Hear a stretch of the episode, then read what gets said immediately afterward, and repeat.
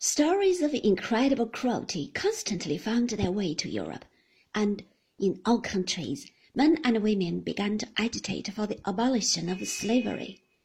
In England, William Wilberforce and Zachary Macaulay, the father of the great historian, whose History of England you must read if you want to know how wonderfully interesting a history book can be, organized a society for the suppression of slavery.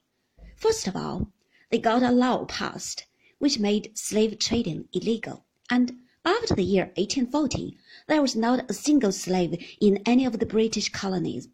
The Revolution of 1848 put an end to slavery in the French possessions. The Portuguese passed a law in the year 1858 which promised all slaves their liberty in twenty years from date. The Dutch abolished slavery in 1863 and in the same year Tsar Alexander II returned to his serfs that liberty which had been taken away from them more than two centuries before. In the United States of America, the question led to grave difficulties and a prolonged war. Although the Declaration of Independence had laid down the principle that all men were created free and equal, an exception had been made for those men and women whose skins were dark and who worked on the plantations of the Southern states. As time went on, the dislike of the people of the North for the institution of slavery increased, and they made no secret of their feelings. The Southerners, however, claimed that they could not grow their cotton without slave labor, and for almost fifty years a mighty debate raged in both the Congress and the Senate. The North remained obdurate, and the South would not give in.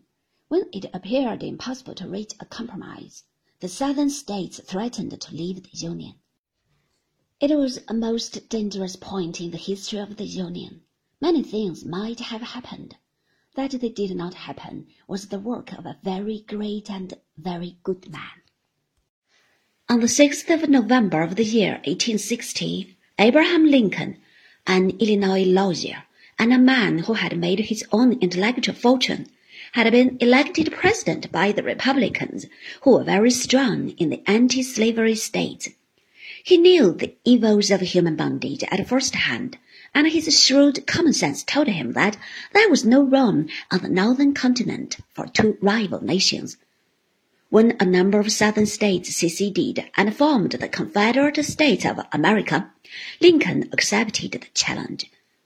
The northern states were called upon for volunteers. Hundreds of thousands of young men responded with eager enthusiasm, and there followed four years of bitter civil war. The South, better prepared and following the brilliant leadership of Lee and Jackson, repeatedly defeated the armies of the North.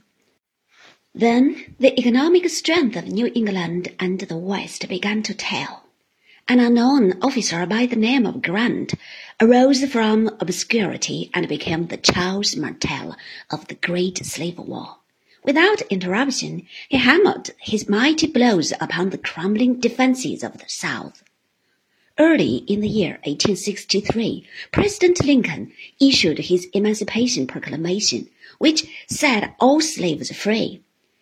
In April of the year 1865, Lee surrendered the last of his brave armies at Appomattox.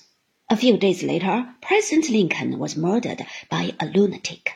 But his work was done. With the exception of Cuba, which was still under Spanish domination, slavery had come to an end in every part of the civilized world.